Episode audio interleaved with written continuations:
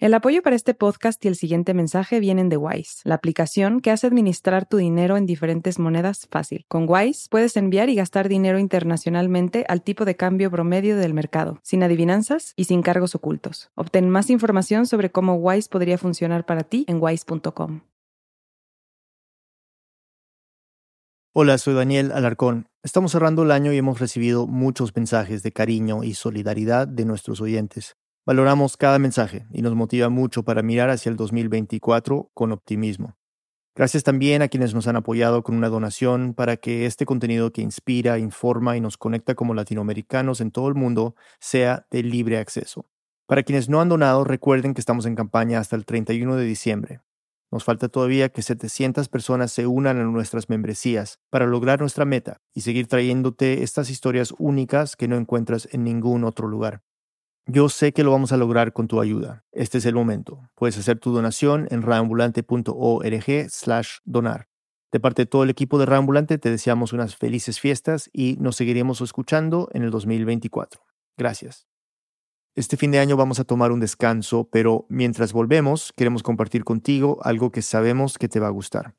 Durante las próximas tres semanas publicaremos episodios de nuestro otro podcast, El Hilo si aún no lo conoces, el hilo da contexto y analiza en profundidad las noticias más importantes de América Latina, los temas que necesitamos que alguien nos explique. Eso es lo que hace el hilo cada viernes. El episodio de hoy es sobre los científicos latinoamericanos que están trabajando para evitar que la historia se repita y asegurarse de que otra pandemia como la del COVID-19 no vuelva a pasar. Aquí el episodio. Este episodio fue realizado gracias al apoyo de Oxfam. Ok, hoy vamos a empezar con una pregunta, pero para ustedes. ¿Cuán a menudo piensan en COVID? Es probable que si viven en Estados Unidos o en Europa hayan escuchado sobre un repunte de casos después del verano. Tal vez a ustedes mismos les dio COVID hace poco, o a un familiar, a un amigo. Quizás sufren de COVID persistente o se preguntan si tienen que ponerse otra dosis de la vacuna pronto. Si tienen suerte, viven en un país que ya ha empezado o está planificando una nueva campaña de vacunación. Es que aunque para la mayoría de nosotros la posibilidad de una nueva pandemia no es algo que nos quite el sueño y la COVID ya no es la amenaza que una vez fue, la realidad es que este virus llegó para quedarse. En mayo de este año, cuando el director general de la Organización Mundial de la Salud dijo que la emergencia sanitaria por COVID-19 había terminado, también advirtió, que eso no significa que la COVID-19 haya terminado de ser una amenaza global. Y semanas después dijo, When the next pandemic comes knocking, and it will, que cuando la siguiente pandemia tocara nuestra puerta, y aseguró que lo hará, we must be ready to answer decisively, collectively, and equitably. Tenemos que estar preparados para responder de forma decisiva, colectiva y equitativa. Por suerte, en América Latina hay científicos que están pensando en esto, especialmente en asegurarse de que para la próxima pandemia no nos quedemos atrás en la carrera por una vacuna. Aquí lo que hay que hacer es prevenir, no curar. O sea, es mucho más barato prevenir, para eso sirven las vacunas, que después curar o tratar a una persona enferma. Acho que precisamos fortalecer as parcerias regionais também né, entre nós. Al vernos como una región, creo que podemos alcanzar fortalezas mucho mayores.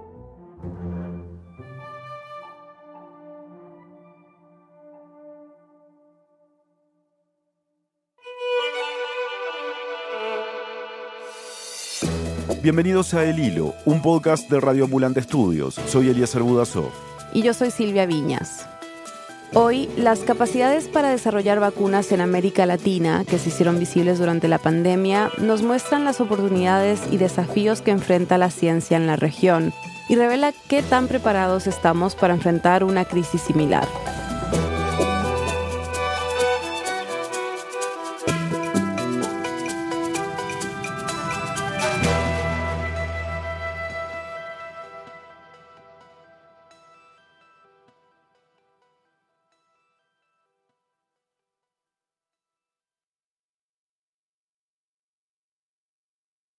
Para entender cómo ha avanzado el desarrollo de las vacunas en la región desde la pandemia y qué tan preparados estamos para una nueva emergencia sanitaria, hablamos con tres científicos Ya escucharon sus voces hace unos minutos. Soy Laura Palomares, soy directora del Instituto de Biotecnología de la Universidad Nacional Autónoma de México. También conocida como UNAM. Bueno, yo soy Guillermo Docena, soy bioquímico, soy inmunólogo. También es investigador principal del Consejo Nacional de Investigaciones Científicas y Técnicas, CONICET, que es la institución del Estado que reúne a cerca de 12.000 científicos en Argentina. Así que bueno, yo básicamente trabajo en temas que tienen que ver con eh, inmunología. Meu nome é Patrícia Neves, eu sou biomédica imunologista, trabalho em Biomanguinhos, na Fiocruz, uma instituição ligada ao Ministério da Saúde do Brasil, no Rio de Janeiro, onde eu moro. Y la doctora Patricia Neves es biomédica, inmunóloga y trabaja en el Instituto Biomanguinhos de la Fundación Fiocruz, la principal agencia de Brasil para la investigación y el desarrollo de vacunas. Hablamos con ellas porque México, Argentina y Brasil son líderes en la región en el desarrollo de vacunas. Empecemos por la doctora Laura Palomares. Ya habíamos hablado con ella antes, hace tres años, cuando nos preguntamos cuáles eran los retos que enfrentaban los científicos latinoamericanos para no quedarse atrás en la carrera por una vacuna contra el coronavirus.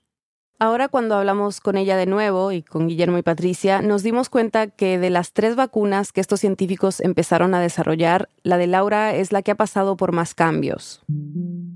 Laura y su equipo de la UNAM empezaron a desarrollar una vacuna contra el coronavirus en 2020. Cuando iniciaron ese trabajo, en México estaba comenzando la pandemia y apenas había unos pocos contagios. Cuando hablamos con ella por primera vez, en julio del 2020, su equipo estaba en la fase de pruebas con animales pero nunca contaron con que las altas tasas de contagios crearían tantas variantes del virus, y esa cantidad de variantes afectó el diseño de su vacuna.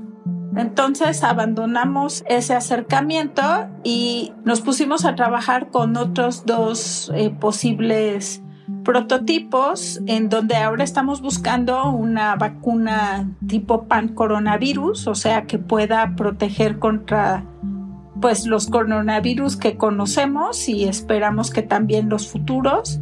No hemos dejado el objetivo, pero ya en otra circunstancia y en otro ritmo. El cambio en el ritmo de trabajo es algo que se repite en los tres países, porque claro, ya no estamos en una emergencia, y eso trae varios retos que vamos a ver más adelante. Pero sigamos con el caso de Argentina, que es un poco diferente al de México porque, entre otras razones, cuando empezó la pandemia, el doctor Guillermo Docena ya llevaba una década desarrollando una vacuna terapéutica para tratar alergias alimentarias, es decir, que revierten o eliminan la alergia.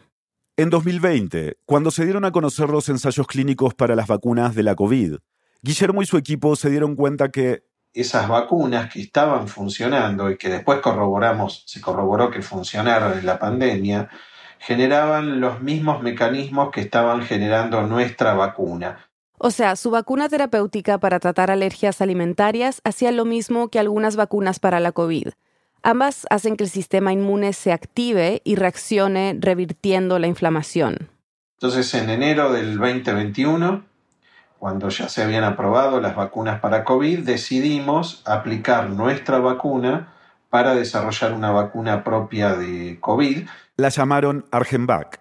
Y bueno, desde el 2021 ya llevamos dos años, estamos estudiando esta vacuna y estamos en la última etapa de validación de, de, esta vacuna y ya vamos a ir hacia un ensayo de fase clínica, es decir, voluntarios humanos.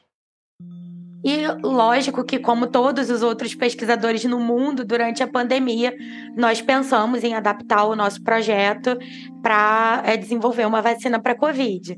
La doctora Patricia Neves, en Brasil, también adaptó un proyecto de vacuna que estaba desarrollando cuando apareció la COVID-19. Poco antes de la pandemia, Patricia estaba trabajando en una vacuna para el cáncer de mama usando una molécula que se llama ARN mensajero. Esta es la misma tecnología por la cual dos científicos acaban de ganar el Nobel de Medicina. É uma tecnologia muito versátil e que permite o desenvolvimento de vacinas de forma muito acelerada. Patricia nos contó que se trata de una tecnología muy versátil que permite desarrollar vacunas de forma rápida. La mayoría de las vacunas usan una parte del virus para que nuestro sistema inmune cree anticuerpos. Pero este tipo de vacunas funcionan de forma distinta. En vez del virus, usan la molécula ARN mensajero, que hace que nuestro cuerpo fabrique una proteína del virus y así no haya que inyectarlo.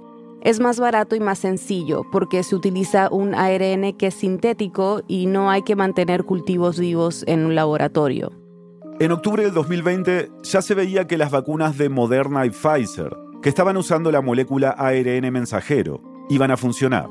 Así que Patricia y su equipo decidieron probar lo mismo agarraron el ARN mensajero del proyecto sobre cáncer de mama para hacer una vacuna contra la COVID. Pero había un problema.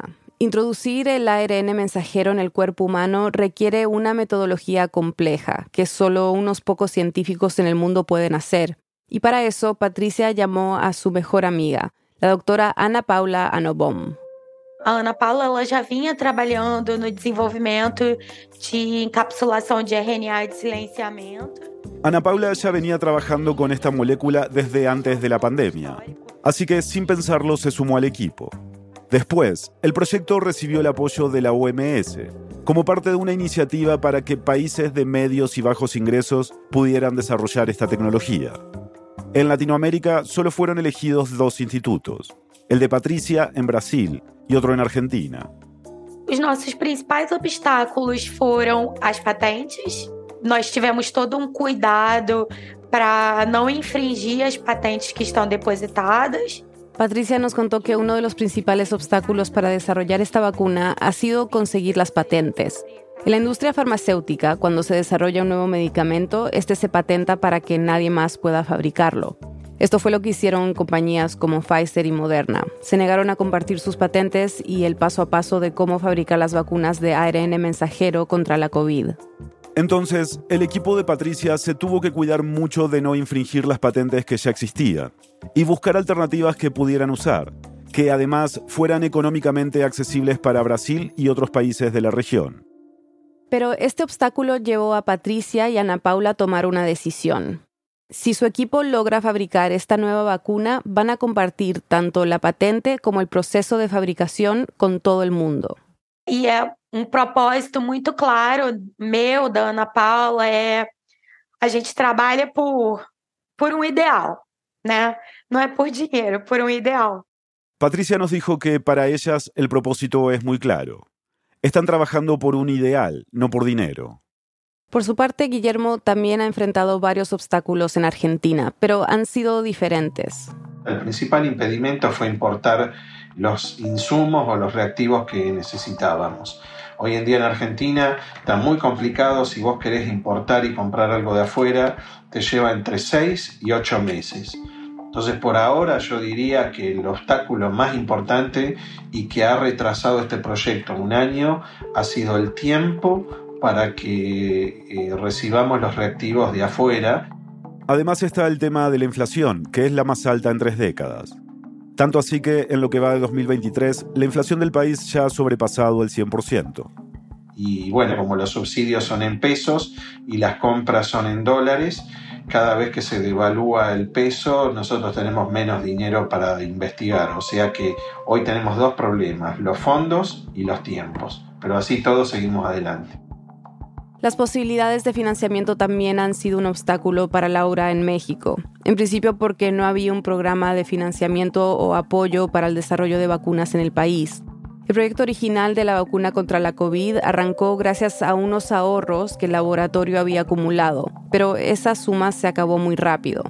Pudieron seguir adelante gracias a una donación que les dio la Agencia Mexicana de Cooperación Internacional para el Desarrollo. En un inicio nosotros teníamos un grupo de 20 personas, la gran mayoría de ellos alumnos que dejaron sus proyectos originales y también varias personas que habíamos contratado por proyecto. Una gran limitante en general en las universidades, no solo en la UNAM, pues es que el número de plazas disponibles es limitado. Y mientras menos personas estén involucradas en el proyecto, el avance es más lento. En este momento no contamos con recursos para contratar personal y quienes están trabajando en el desarrollo de vacunas son alumnos que tienen becas, son dos alumnos de doctorado, pero el ritmo de trabajo, por supuesto, es otro. O sea, pasaron de tener un equipo de 20 a solo los dos alumnos de doctorado que mencionó Laura y dos científicos que son parte permanente del staff. Y el ritmo es diferente porque el objetivo básicamente cambió. La meta principal ya no es sacar una vacuna, sino hacer investigación y formar alumnos. Laura nos dijo que la creación de una vacuna quedó más bien en segundo plano. Porque originalmente nosotros ya habíamos trabajado con todo lo que es la parte de la posibilidad de fabricación para lotes para humanos y en este momento no estamos trabajando en esas condiciones, sino en condiciones de un laboratorio de investigación en donde por supuesto que todo se documenta en bitácoras, pero no con el mismo rigor ni con la misma extensión como se hace cuando uno va a fabricar ya para uso humano. Otro de los retos a la hora de fabricar vacunas es la fuga de cerebros. Científicos que migran porque encuentran mejores oportunidades en el extranjero. Este fenómeno ha afectado a los sistemas de salud de la región desde hace décadas. Y el hecho de que sus compañeros se vayan termina desmotivando también a los científicos que se quedan. Eso perpetúa la dependencia que, como región, tenemos de los países desarrollados. Según la ONG The Fund for Peace, donde más ha impactado esta fuga de cerebros al desarrollo y la economía en lo que va del año es en Haití, Venezuela, Brasil, Guatemala y Honduras. Así lo ha vivido Laura en México. Varios exalumnos nuestros trabajan en Estados Unidos en cuestiones pues de desarrollo, de fabricación, desarrollo de procesos no solo para vacunas, sino otros medicamentos. En México en particular, pues la juventud no ven como un buen futuro dedicarse a la ciencia o a la biotecnología. No somos suficientes investigadores tampoco. La masa crítica de investigadores en México para el tamaño del país no es suficiente de acuerdo a estándares internacionales. Entonces todo eso resulta pues en un cuello de botella en tener personal altamente capacitado. Otro asunto es que como fabricamos muy pocas vacunas aquí en México, pues obviamente hay muy pocas personas que tengan esa experiencia que se requiere ya en la fabricación. Es importante mencionar que México fue durante décadas un productor importante de vacunas. Esto cambió en 1998 cuando la producción cayó. Ahora México solo produce dos vacunas, una contra la influenza y otra contra la hepatitis B. Pero esa experiencia fue valiosa durante la emergencia de la COVID. México envasó tres vacunas, AstraZeneca, Sputnik y CanSino. En la práctica, eso significa que el país recibió dosis de la vacuna a granel y las embotelló en frascos de vidrio para luego empaquetarlas para distribuirlas. Los convenios para envasar esas vacunas se hicieron desde el sector público y el privado y le permitieron a México depender menos de otros países para recibir dosis suficientes para vacunar a su población pero además fueron clave para que México pudiera distribuir vacunas a otros países de la región. Con Argentina, por ejemplo, acordaron distribuir a países como Honduras, El Salvador y Guatemala. Todos estos proyectos pues van formando personas, pero todavía no son suficientes para satisfacer la necesidad que tenemos de de ingenieros y biotecnólogos altamente capacitados con experiencia en la fabricación de vacunas para uso humano. El proyecto de Laura y su equipo en la UNAM no es el único en México. Hay otros candidatos de vacunas. En 2021 el gobierno mexicano prometió que antes de que acabara el año, México tendría una vacuna desarrollada por científicos locales. Les vamos a sugerir que la vacuna nuestra se llame Patria. Ya apartamos el nombre. Pero eso no pasó. La vacuna patria, bautizada así por el propio presidente de México, ha tomado más tiempo en ver la luz. En mayo de este año, el gobierno anunció que la vacuna estaba lista y que será usada para dar refuerzos a la población. Y hace poco se anunció que en la próxima campaña de vacunación contra la COVID, que será este mes, octubre, podría haber dosis limitadas de esta vacuna. Creo que fuimos un poco inocentes en general como país al hacer este tipo de aseveraciones de que tendremos en tal año una vacuna mexicana porque pues el camino para desarrollar vacunas es muy largo. Pensamos que por lo que sucedió con las vacunas de Pfizer, Moderna, la misma de AstraZeneca, de tener un desarrollo tan rápido es algo común, pero no es el caso y cuando ya dejas de tener una situación de emergencia, pues las cosas cambian. En Argentina, la vacuna en la que está trabajando Guillermo tampoco es la única. Hay otros cuatro proyectos. La vacuna que está más adelantada se llama ARVAC y está en fase 3, es decir, que será aprobada en cientos de personas. Se ha terminado de reclutar voluntarios empezó un año antes que nosotros, empezó en marzo del 2020 y bueno, esa vacuna está funcionando muy bien y va a ser la primera en Argentina que ha hecho una fase clínica totalmente en nuestro país, así que es, es un dato muy importante. Y Guillermo no lo dice solamente por el desarrollo científico del país. Uno probablemente ahora pueda pensar que la pandemia está controlada, que la vacuna no haga falta, de ahora en más. Eso realmente no es así porque este virus llegó para quedarse. Y por otro lado, Guillermo cuenta que gracias a estos proyectos, Argentina ahora tiene una capacidad de producción de vacunas que antes no tenía. Y claro, esto puede ser crucial más adelante. Y bueno, tanto Arbac como nuestra vacuna deja plantas que van a poder utilizarse para la producción de otras vacunas. Así que eso es algo que antes de la pandemia no lo teníamos y es una capacidad que va a quedar para el futuro, de manera que seguramente en algún momento vamos a estar de frente a otra epidemia o pandemia y bueno, ya vamos a tener buena parte del sistema o de la estructura resuelta. Después de la pausa, ¿en qué condiciones llegó América Latina a la pandemia y qué tan preparada está la región para una emergencia similar en el futuro? Ya volvemos. This message comes from NPR sponsor Mattress Firm. How do you sleep at night? Mattress Firm can help anyone sleep at night. Mattress Firm's sleep experts receive 200 plus hours of training annually to help you get your best rest. Upgrade your sleep with a Tempur-Pedic mattress made with a one-of-a-kind, infinitely adaptable Tempur material for exceptional support to help alleviate aches and pains. Get matched at Mattress Firm's Memorial Day sale and sleep at night. This message comes from NPR sponsor KeyBank. At KeyBank, they believe in delivering for their clients. Whatever the economic turn, KeyBank is primed to collaborate and help create solutions tailored to your ideas and your vision. With nearly 200 years of banking experience, they know a lot about being a trusted advisor. And whether you're managing growth, seeking solutions, or improving your bottom line, KeyBank is ready to be yours. KeyBank opens doors. Learn more at key.com/advisor. This message comes from NPR sponsor CarMax. CarMax is putting peace of mind back in car shopping by putting you in the driver's seat to find a ride that's right for you. Because CarMax believes you shouldn't just settle for a car, you should love your car. That's why every car they sell has CarMax certified quality, so you can be sure with upfront pricing that's the same for every customer. Don't settle, find love at first drive. Start shopping now at CarMax.com. CarMax, the way car buying should be. This message comes from NPR sponsor Mattress Firm. Do you get the quality sleep you need? Mattress Firm will find you the right bed for your best rest with their wide selection of quality mattresses at every price. Get matched at Mattress Firm's Memorial Day sale. Sleep at night. The NPR app cuts through the noise, bringing you local, national, and global coverage. No paywalls, no profits, no nonsense. Download it in your App Store today.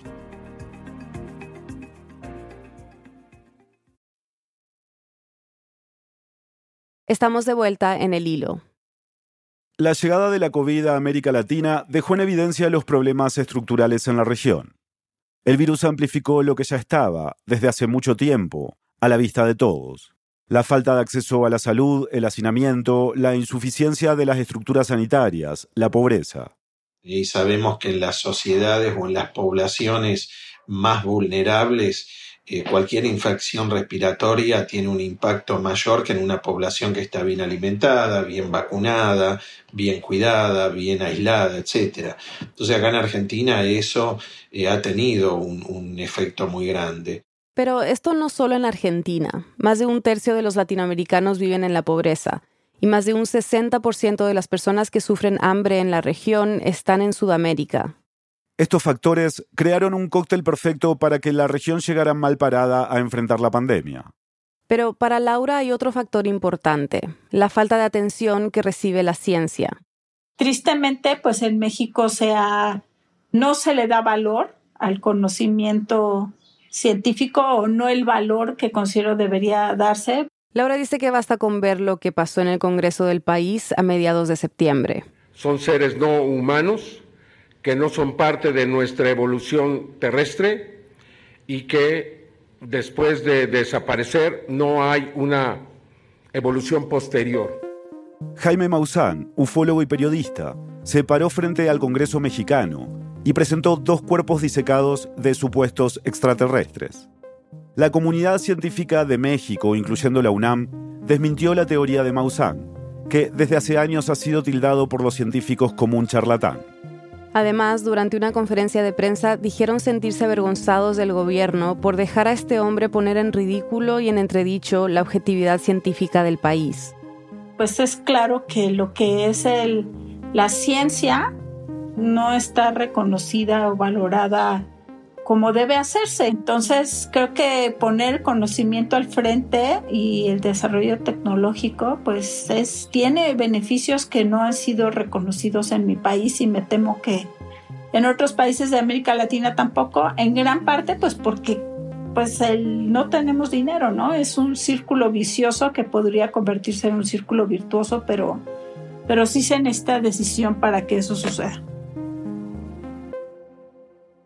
Las actitudes de algunos gobiernos, como el de Jair Bolsonaro en Brasil, también tuvieron graves consecuencias en la salud de la gente e hicieron que algunos países que pudieron haber tenido mejor desempeño fallaran. Então, nós passamos um período bastante difícil, né, em termos políticos, com con toda esa cuestión de, noticias falsas la imprensa. Patricia nos dijo que pasaron momentos muy difíciles en términos políticos, especialmente por la desinformación que se leía en la prensa, sobre todo contra las vacunas. Vale destacar que mucha de esta información fue promovida desde el gobierno. Bolsonaro llegó a burlarse de las personas que usaban mascarillas. Para Laura, la politización de la pandemia fue algo generalizado. Ya se volvió político usar o no el cubrebocas, ¿no? Ya se volvió político vacunarse o no.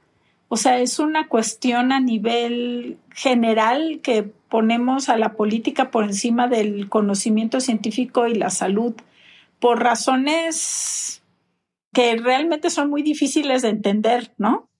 No solo es América Latina, también en Estados Unidos pues pasa este movimiento que no tiene que ver con la salud, sino tiene que ver con una afiliación política.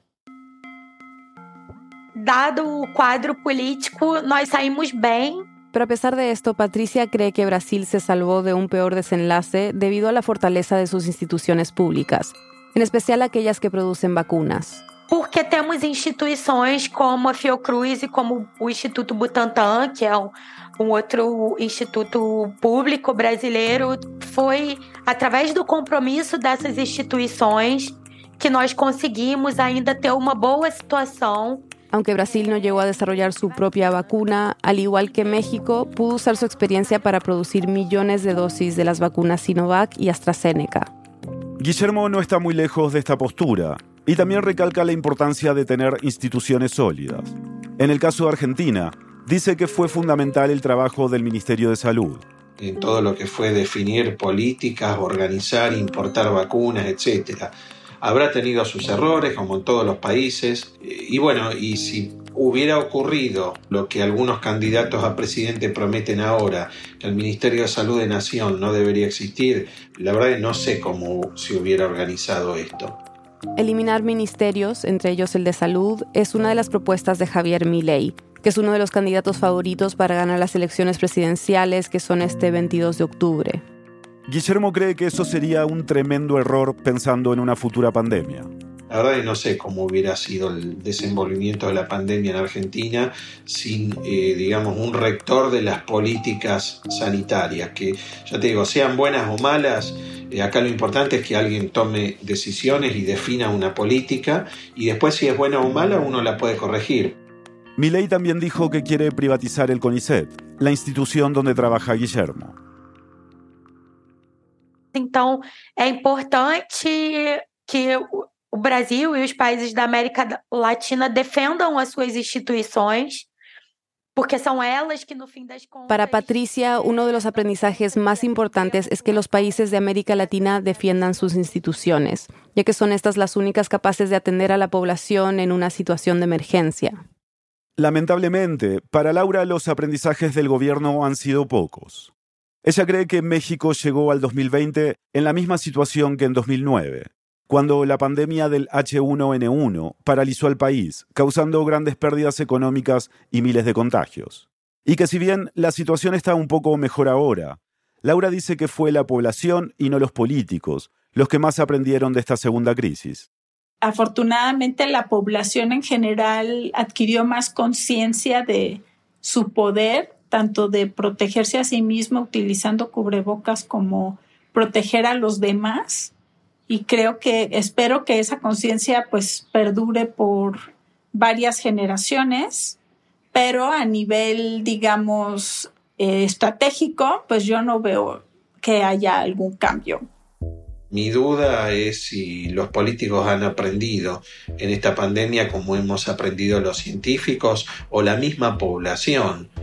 Probablemente tengan que pasar muchos años, muchas décadas, para que la población sea consciente que la ciencia le da independencia y soberanía a un país. En este momento yo creo que en Argentina, eh, si bien se ha aprendido mucho, yo no sé eh, hasta dónde la gente es realmente consciente de eso. En lo que coinciden todos, tanto Guillermo como Patricia y Laura, es en que América Latina necesita volverse autosuficiente en materia de salud. Hubo una carrera a nivel mundial por lograr una vacuna eficaz, pero también para acaparar esas mismas vacunas. Como ya sabemos, esa carrera la ganaron los países más ricos. Y esto terminó revelando la necesidad que tiene nuestra región de producir vacunas, tratamientos e insumos de manera local. Pero para esto todos concuerdan en que América Latina debe unirse y empezar a pensar en bloque. Y es muy importante para el desarrollo de vacunas o de medicamentos la colaboración entre los países. Suponete, por ejemplo, ahora, si Argentina llega a desarrollar país, eh, vacunas para COVID, bueno, que esa vacuna sea prioritaria para la región eh, si otro país necesita vacuna y no tiene acceso y, Argentina la tiene, esa es la política por lo menos con la vacuna nuestra, ¿no? Que la usemos en nuestra población pero también en la región. Este tipo de iniciativas en las que América Latina piensa en bloque ya se han visto en el pasado y se podría volver a replicar. En 2015, por ejemplo, los miembros de UNASUR crearon una base de datos de precios de medicamentos. La idea era sencilla, compartir los precios a los que las farmacéuticas les ofrecían estos medicamentos, para así lograr reducir los costos entre todos. Então está muito claro que tanto Fiocruz quanto Butantan, né, no Brasil, e, e, outros institutos em outros países da América Latina, outras empresas têm uma, uma grande capacidade produtiva. Para Patricia, está muy claro que los institutos de América Latina tienen una gran capacidad de producción. El problema, dice, es que la región aún depende de que las multinacionales extranjeras estén dispuestas a hacer transferencias tecnológicas a nuestros países. Con transferencias tecnológicas, Patricia se refiere a que las multinacionales transmitan documentación y materias primas a empresas, gobiernos o entidades públicas para que lo repliquen en su región, como si fuera una receta. Podría ser, por ejemplo, cómo fabricar cierta vacuna. Durante la pandemia, Fiocruz firmó un acuerdo de transferencia tecnológica con AstraZeneca para producir su vacuna en Brasil. E o que a gente precisa agora para sermos de fato independentes é desenvolver essa capacidade de desenvolver os nossos próprios produtos. Não é fácil, é, é desafiador, mas Lo que hace falta ahora para ser independientes, dice Patricia, es que América Latina tenga la capacidad de desarrollar sus propios productos, ya que para nuestros países, obtener este tipo de conocimiento y ponerlo en práctica es una manera de prepararse para una próxima pandemia. Es difícil determinar en este momento qué tan preparada está la región para responder a una nueva emergencia en el futuro. Ahora mismo hay varios países del mundo trabajando en un tratado sobre pandemias para mejorar la prevención, la preparación y la respuesta ante futuras emergencias. Pero América Latina no tiene gran participación en las negociaciones. De hecho, está participando en bloque con Estados Unidos y Canadá, países que tienen realidades muy diferentes. A pesar de esto, hay científicos como Guillermo que prefieren ser optimistas. Yo creo que va a estar más preparado que lo que fue en esta pandemia. Eh, porque ya hay muchas cosas que sabemos que hay que hacer y otras que sabemos que no hay que hacer. y si, bueno, es una pandemia que requiere del desarrollo de vacunas o de tratamientos, yo creo que eh, han quedado muchos grupos trabajando y todo lo que es producción han quedado capacidades. O sea, yo creo que si vuelve a haber en algún momento una pandemia, eh, no va a ser igual y va a haber una respuesta más inmediata. Ahora bien, todo va a depender de la financiación, que haya recursos. Actualmente la vacuna Argenvac en la que está trabajando Guillermo está en fase preclínica y esperan que vea la luz el año que viene, aunque aún no tienen fecha. Por otro lado, Patricia espera que su vacuna esté lista y registrada para 2025.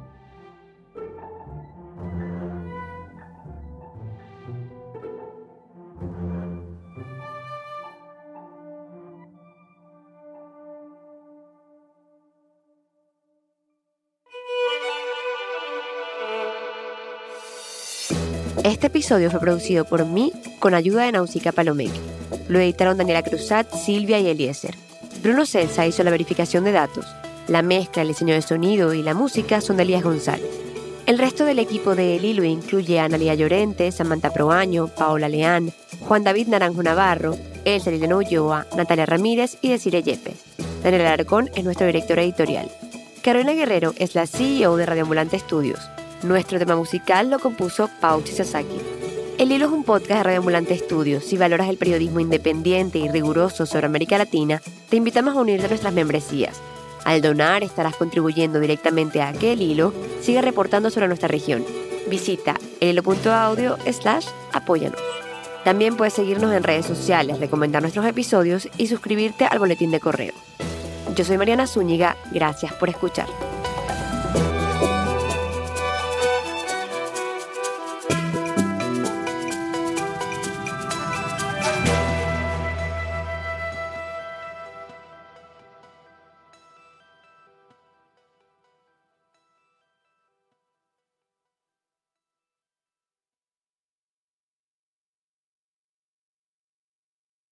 This message is brought to you by NPR sponsor Progressive Insurance. You call the shots on what's in your podcast queue. Now you can call them on your auto insurance too with the Name Your Price tool from Progressive. Tell Progressive how much you want to pay for car insurance, and they'll show you coverage options within your budget. Get your quote today at progressive.com. Progressive Casualty Insurance Company and Affiliates. Price and coverage match limited by state law. This message comes from NPR sponsor, the Schizophrenia and Psychosis Action Alliance, shattering barriers to treatment, survival, and recovery. People with schizophrenia can recover and thrive. More at wecanthrive.org. I'm Jesse Thorne. Why did Cola Scola write a bonkers, extremely fictionalized play about Mary Todd Lincoln? Well, you know, it was 2020 and we were all so isolated. I, I just started doing research. On, but the truth is, I, no, I just thought of it. We'll talk about that and more on Bullseye from MaximumFun.org and NPR.